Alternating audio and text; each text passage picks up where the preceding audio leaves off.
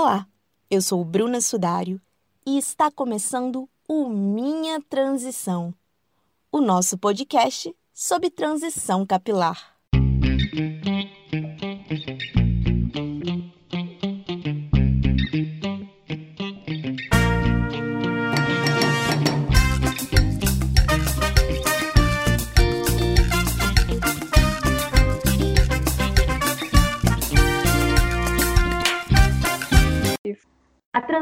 Capilar é um processo bastante profundo. Ainda que algumas pessoas olhem de fora, achem que é algo exagerado e digam coisas do tipo, mas é só um cabelo. Quem vive sabe que esse é um período muito transitório em todos os sentidos. Um período de grandes mudanças, período que nem sempre a nossa autoestima fica das melhores. No episódio de hoje, eu vou conversar com a psicóloga e doula Jordana Rangel. Oi, Jordana, é uma alegria receber você aqui no Minha Transição. Nós nos conhecemos em 2014, né, em uma experiência missionária, e eu tô assim muito feliz de estar recebendo você hoje. Eu gostaria que você começasse se apresentando. Para mim também é uma grande alegria estar aqui para contar um pouquinho desse processo. E como você falou, eu me chamo Jordana, tenho 27 anos, é, sou formada em psicologia pela UFES, também sou doula, é, acompanho casais aí durante a gestação e o parto, e iniciei o meu processo de transição capilar é, há exatamente dois anos atrás, né, em agosto de 2018, eu decidi parar de de passar química no cabelo, e aí agora resolvi cortar ele todo, né? Sim. Só um comentário antes, né? Esse é o primeiro minha transição interestadual. A Jordana mora no Espírito Santo, né, Jordana? Ah, que honra! Não sabia disso. Que legal. É, os outros todos foram gravados com mulheres aqui, ou de Tabirito, BH, das cidades vizinhas. Esse é o primeiro que a gente está tendo uma convidada de outro estado. Ai, que honra ser a primeira! Como você comentou, né, que você cortou o cabelo recentemente, né? Você até chegou a fazer algumas postagens assim no seu Instagram, no Facebook. Eu li, gostei bastante. E eu queria assim que você contasse mais da sua transição, como foi, como está sendo agora, né, que você cortou o cabelo? O que te motivou também, né, a vivenciar a transição capilar? É, no começo, sim, é, eu, tá, eu vi que uma amiga minha da faculdade estava fazendo, e aí eu lembro muito, assim, que eu, quando eu vi que ela tinha parado de ir no salão, eu pensei, nossa, ela é doida, como que ela vai viver sem ir no salão?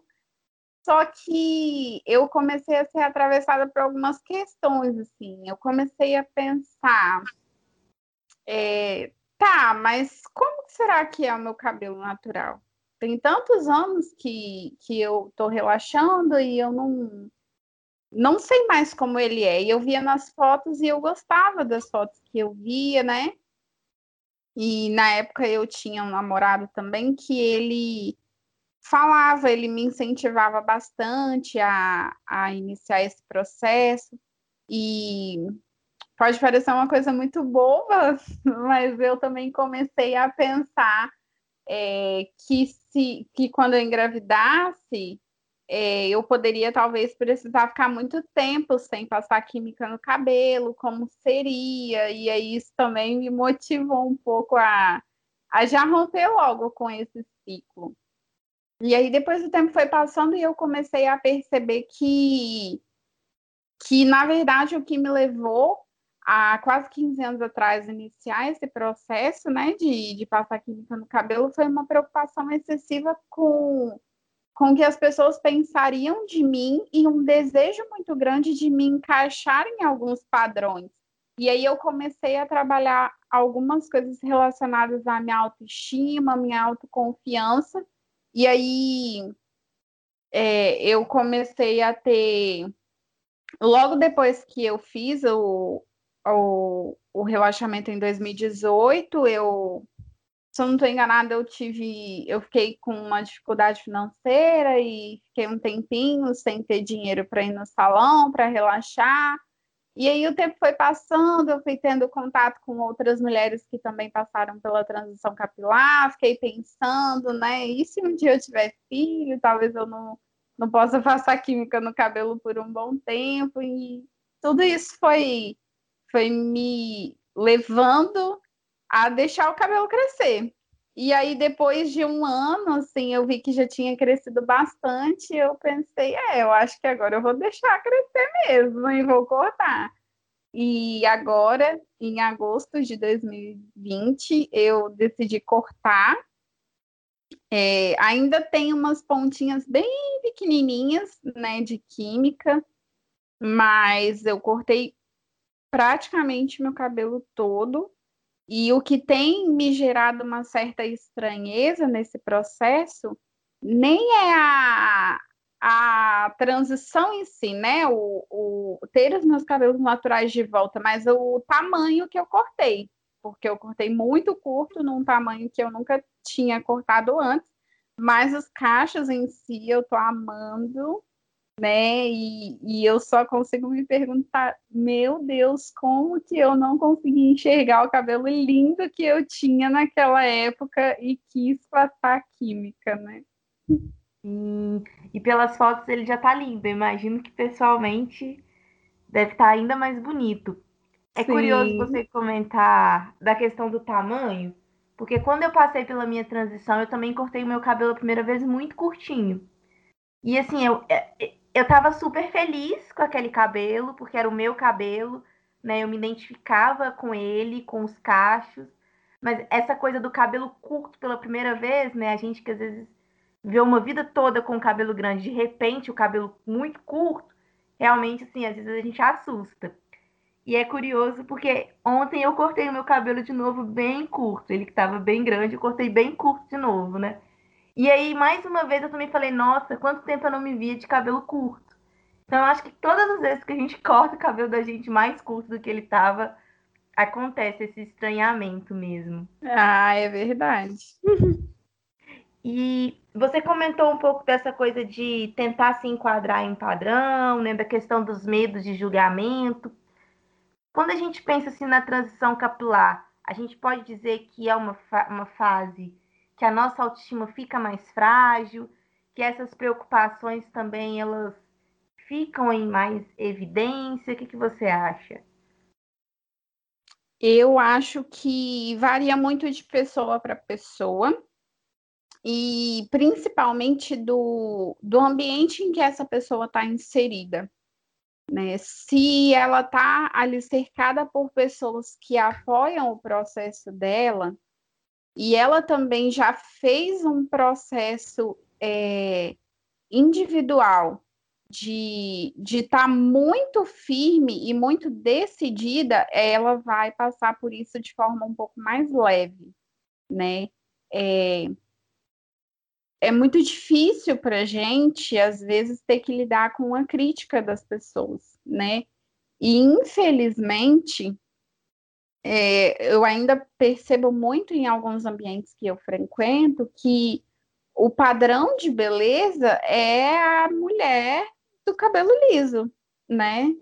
Sim. E então é, é muito necessário que a gente passe por um processo é, muito intenso de de, de fortalecimento mesmo, assim, é, do nosso eu e conseguir se aceitar como mulher negra para que a nossa autoestima não fique abalada quando a gente é, cortar os cabelos, é, principalmente é, as mulheres que têm cabelo bem mais crespo mesmo. É, outro dia eu estava assistindo um vídeo no Instagram que falava sobre a transição capilar do, das mulheres que têm o cabelo 4C. Né? É, hoje em dia a gente escuta muito falar da transição capilar e tudo mais, mas uma mulher que tem um cabelo totalmente crespo, é, muitas vezes ela não vai ser bem vista. Então ela precisa estar ao lado de pessoas que de fato apoiem esse processo dela e também talvez até é, em processo de terapia para se reafirmar, conseguir se empoderar de fato, é, para não se deixar abater por alguns comentários preconceituosos que ela pode ouvir. Eu acho que, que isso influencia bastante, assim, está é, trilhando um processo rumo à sua autoconfiança para não se deixar abater com qualquer opinião que vá é, contra todo o nosso processo. Sim, e quando você fala assim desse apoio, eu penso, por exemplo, na postagem que você fez com a sua foto e falando da sua transição, postagem de outras mulheres também que eu já vi relatando de como foi a transição delas, né? Porque às vezes o exemplo do que a gente vivenciou aproxima também, né? E acaba sendo esse espaço de apoio para que outras mulheres passem assim pela transição. Uhum. E nesse processo eu também é, contei com algumas amigas, né? É, não diretamente, mas era engraçado que que um momento ou outro ali eu eu visitava os Instagrams delas, via os textos que elas tinham postado, né? É, quando eu tava com esse medo, aí corta ou não corta o cabelo? E aí, às vezes, eu ia lá no Instagram, é, algumas histórias, porque dá muito medo mesmo. E eu acho que hoje eu consigo elaborar que talvez o meu medo nem fosse tanto do de estar com os meus cabelos naturais de volta, mas de cortar curto mesmo, né? É muito diferente de, de tudo que eu já vivi em toda a minha vida. Eu nunca estive com o cabelo tão curto assim.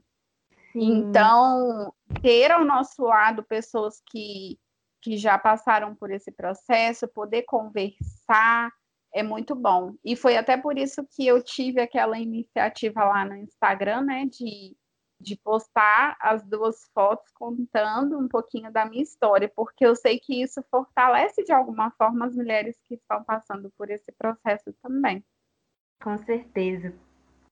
Às vezes eu fico pensando, Jordana, assim, ah, a vida ela é feita de ciclos, né? Tem dia que a gente não tá bem, tem dia que o nosso cabelo não tá tão bonito, né? tem dia que a gente acorda com uma espinha. Se a gente for olhar para a autoestima, a gente também pode dizer que existe dias e dias, né? Que tem dia que, que a nossa autoestima não está das melhores, ou não é interessante dizer assim quando a gente pensa em autoestima? Ah, sem sombra de dúvidas, eu acredito que sim. Tem dias em que a gente vai se olhar no espelho vai pensar: nossa, que mulher poderosa que eu sou. E tem dias que a gente não vai estar se sentindo tão assim. E eu acho que faz parte, né?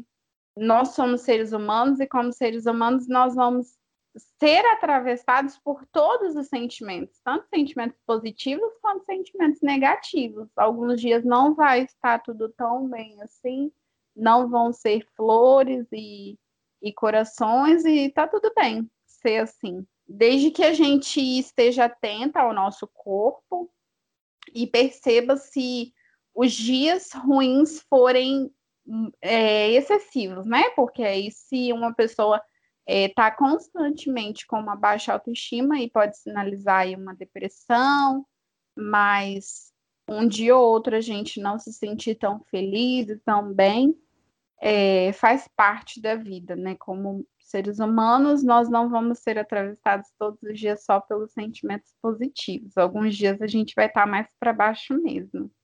Tá tudo bem hum. ser assim. Sim.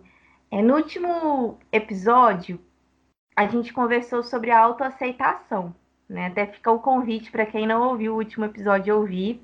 E eu queria saber de você, assim, Jordana, a autoconfiança e a autoaceitação, elas estão relacionadas com a autoestima? Sim, estão muito relacionadas, porque a partir do momento em que eu me aceito do jeito que eu sou, é, eu começo a me tornar mais confiante do que no que eu sou, é, eu tenho uma autoestima melhor. Agora, se eu olho para o espelho e eu não consigo me aceitar como uma mulher negra, dos cabelos crespos, cacheados, é, eu não consigo acreditar, não consigo ter confiança de que uma mulher negra ela também tem a sua beleza, ela também tem o seu valor, é, eu não vou ter uma autoestima elevada. Eu vou sempre estar mais para baixo, né? Então eu acho que tem toda uma relação, sim, entre a autoaceitação, a autoconfiança e a autoestima. Sim. Para mim, a transição capilar foi bem nessa linha, né? Da autoaceitação, do autoconhecimento, de me reconhecer como mulher negra, né? De assumir a minha beleza e a minha identidade de mulher negra, olhando para o meu cabelo. E aí eu gostaria de saber, assim, de você. Para você, a transição capilar também foi esse processo de fortalecimento da sua autoestima, da sua identidade de mulher negra? Sim, o que me marcou muito no meu processo de transição capilar foi o seguinte: é, há 15 anos atrás, quando eu comecei a passar química no cabelo, eu queria me enquadrar né, em, em alguns padrões, eu queria ter o cabelo liso, é, e principalmente eu lembro que eu queria ser aceita pelos homens, né? É, queria ser bem vista, ter um namoradinho, enfim, né? Aquelas coisas todas de adolescente. E muitas e... mulheres negras, meninas negras, passam por isso, né? Sim, muitas, muitas. Inclusive nas postagens que eu fiz, eu tive comentários, comentários até de meninas da mesma escola que eu estudei, que se identificaram com essas falas, né? E eu comecei a pensar é, um pouco no seguinte: é, não faz sentido eu tentar me encaixar nesses padrões é, e um cara só olhar para o meu cabelo liso, sabe? É, vai muito além disso. É, então, eu preciso é, me refazer e me tornar dentro, por dentro, a mulher que eu quero ser e a pessoa que, que vai que eu vou atrair, ela precisa ser uma pessoa que olhe para o que eu trago dentro de mim e que consiga encontrar beleza no que eu também sou por fora. E por fora eu sou uma mulher negra, eu tenho os cabelos crespos, essa é a realidade da minha vida. E quando eu tiver um filho, esse filho também vai trazer traços da minha negritude no corpo dele, e não dá para para eu simplesmente me relacionar com uma pessoa que não não gosta disso, né? Ou para além, porque a nossa vida ela não é feita só de relacionamentos românticos, mas assim é impossível é, eu me relacionar com uma pessoa que seja é, racista, que não aceite a minha negritude. Então, assim, essa coisa de de ter os cabelos volumosos, não ter um cabelinho ali que vai estar tá todo certinho, alinhado todos os dias. É, e ter traços no meu rosto da, da mulher negra que eu sou, né? Tudo isso faz parte. Sim, eu me identifiquei assim muito com a sua fala, porque quando você fala disso, ah, eu queria ser aceita, comigo também foi bem nessa linha, né? Eu me recordo de quando eu saía para festa, saía com as amigas, eu queria que o meu cabelo tivesse o mais liso possível ali, ó, super escovado, super chapado, para eu poder ir para as festas e me sentir aceitas, né? Seja pelas minhas amigas, sejam pelos caras. Então, assim, essa busca por essa aceitação também fez muito parte desse meu processo aí de quando eu tinha o meu cabelo alisado. E a gente já está se encaminhando para o final. E a última pergunta que eu gostaria de te fazer é um pouco também nessa linha, né? Como que a autoestima ela reflete nas outras áreas da nossa vida, né? Seja profissional, seja afetiva, como que essa aceitação do nosso cabelo, como tá feliz com o nosso cabelo, né? Reflete na nossa autoestima e acaba refletindo em toda a nossa vida. Ah, eu acho que uma pessoa com autoestima elevada, ela é uma pessoa. É, eu estava conversando com uma paciente minha, agora no atendimento, e a gente falava um pouco disso, assim.